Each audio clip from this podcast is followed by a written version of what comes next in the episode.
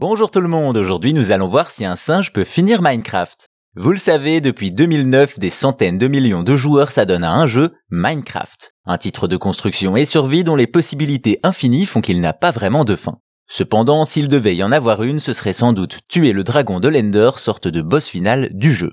Et c'est l'exploit qu'a réalisé Kanzi après des mois d'entraînement. Certes, on pourrait facilement déclarer que ce n'est pas vraiment une prouesse, sauf que Kanzi est un singe.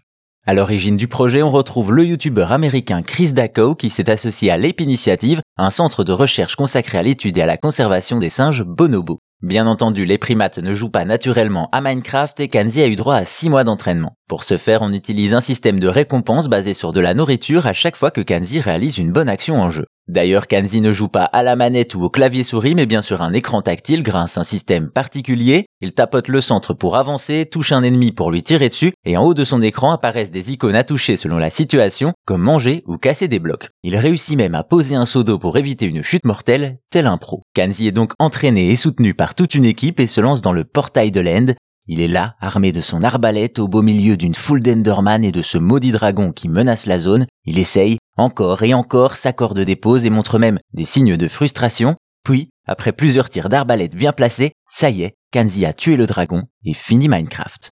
Il faut dire que ce n'est pas un singe comme les autres. Né en captivité, il est conditionné dès son plus jeune âge pour prouver l'intelligence hors norme de l'animal à l'aide de symboles. Ainsi, dès 2006, le bonobo utilisait déjà 350 symboles pour communiquer et pouvait comprendre plus de 3000 mots parlés. Évidemment, tout ça repose sur un système pavlovien de récompense et Kanzi est surtout heureux d'être au centre de l'attention. Donc oui, un primate peut bel et bien finir Minecraft, c'est le cas de Kanzi, le singe, tueur de dragons.